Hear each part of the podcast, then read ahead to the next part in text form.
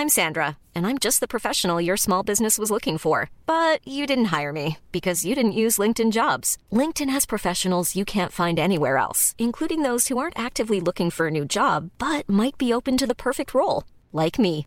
In a given month, over 70% of LinkedIn users don't visit other leading job sites. So if you're not looking on LinkedIn, you'll miss out on great candidates like Sandra. Start hiring professionals like a professional. Post your free job on linkedin.com/people today. En Teatro para Llevar propongo ejercicios de teatro a quienes lo enseñan, pero también a cualquier maestro, educador, coach, madre o padre de familia. Ejercicios para todas las edades que permiten aprender y trabajar en uno mismo de una forma divertida. Les compartiré mi experiencia y lo que cada actividad aportó a mis clases y algunas anécdotas. Así que levantemos el telón.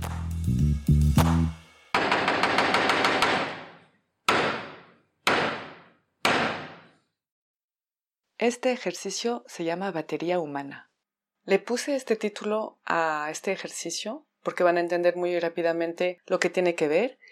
En este ejercicio necesitamos mínimo a dos personas. Pueden haber muchos más, no hay límite, pero sí por lo menos dos o tres personas. Después lo pueden ir adaptando según la cantidad de personas que hay. Hablaré a la primera persona como si yo guío el ejercicio. Entonces lo que hago, les pido a los participantes de crear un círculo alrededor de mí. Después les pido que cierran los ojos y una vez que están todos quietos y los ojos cerrados, voy a lanzar una palabra y al escuchar esa palabra tendrán que ponerse en una postura física relativa con la palabra que acaban de escuchar. Mientras permanecen en esta postura, cada uno va a pensar en otra palabra que asocien con la que acabo de lanzar.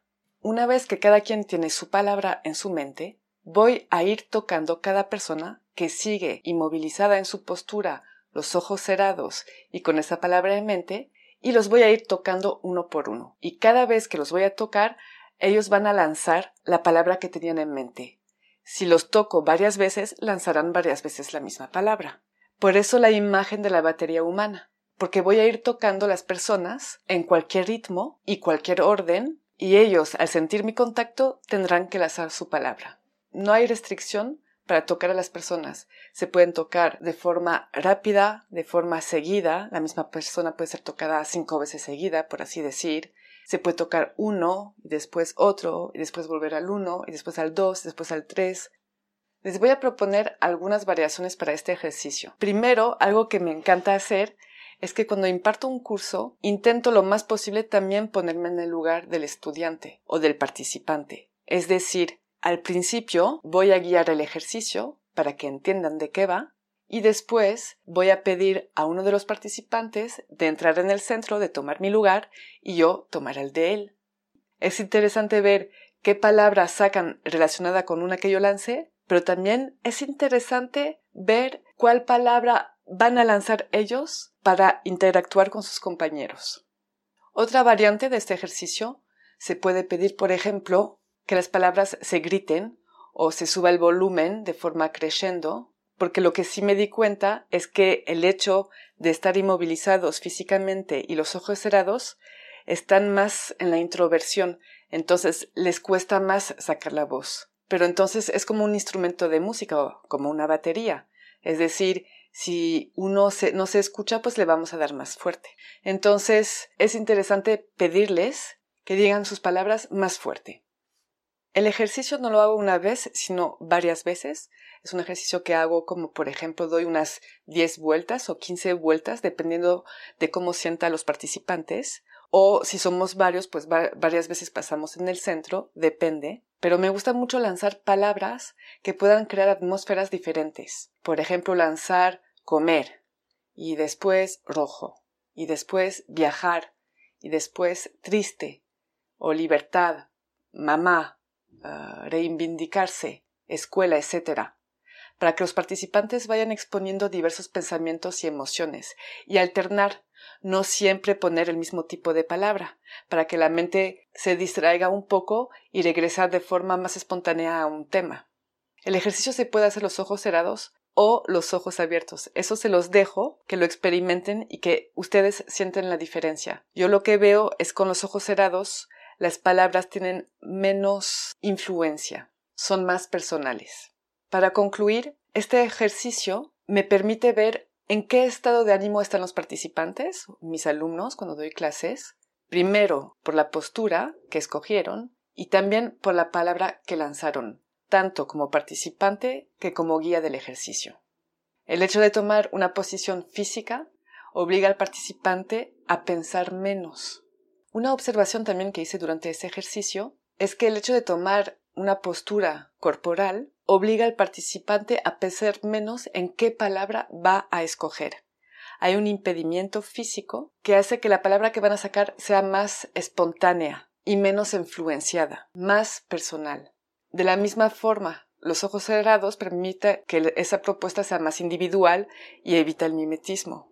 Asociar palabras haciendo que se repitan puede dar más peso a la palabra. Por ejemplo, si yo siento que una persona lanza una palabra que la emociona, la voy a tocar varias veces de forma seguida para que saquen lo que tienen adentro sin tener que contar de qué hablan. Es un ejercicio que usé mucho para observar de qué manera los participantes estaban mirando el mundo en ese momento. Se capta muy rápidamente cuál es su estado de ánimo, como les decía al principio. También me sirvió para entender su relación con el mundo, la gente, su familia, la sociedad, sus amigos y algunos conceptos más abstractos. Me gusta pensar muchas veces que todo es relativo y que todos tenemos una definición muy diferente de una palabra y obviamente esa definición puede ir cambiando según si estamos tristes, contentos, si estamos pasando por algo fuerte en nuestra vida o no, si estamos enojados con nuestros papás, por ejemplo, o si estamos enojados con la sociedad, o si estamos enojados con alguna injusticia. Me recuerdo mucho de un ejercicio en el que había lanzado justamente la palabra mamá y las respuestas fueron muy interesantes. Me hizo ver qué relación tenían con su mamá, que es la que los crió, la que los educó, y cómo la ven. También me recuerda cuando lanzaba palabras más elaboradas, conceptos más abstractos, como por ejemplo amistad, injusticia, libertad. Ahí también me permitía ver qué relación tenían con esas palabras y cómo lo veían. Pero también me gusta mucho lanzar palabras sencillas, como puerta, muro, mesa, porque hay una simbología detrás, otra vez muy relativa en la realidad de cada quien, que nos abre puertas a entender lo que hay detrás. Es todo para este ejercicio, espero que les servirá. No duden en hacerme preguntas a través de las redes sociales o por mail. Y recuerden que si quieren que hablemos de un ejercicio en específico, que trabajemos algo en específico, también con mucho gusto lo hago. Les digo hasta pronto.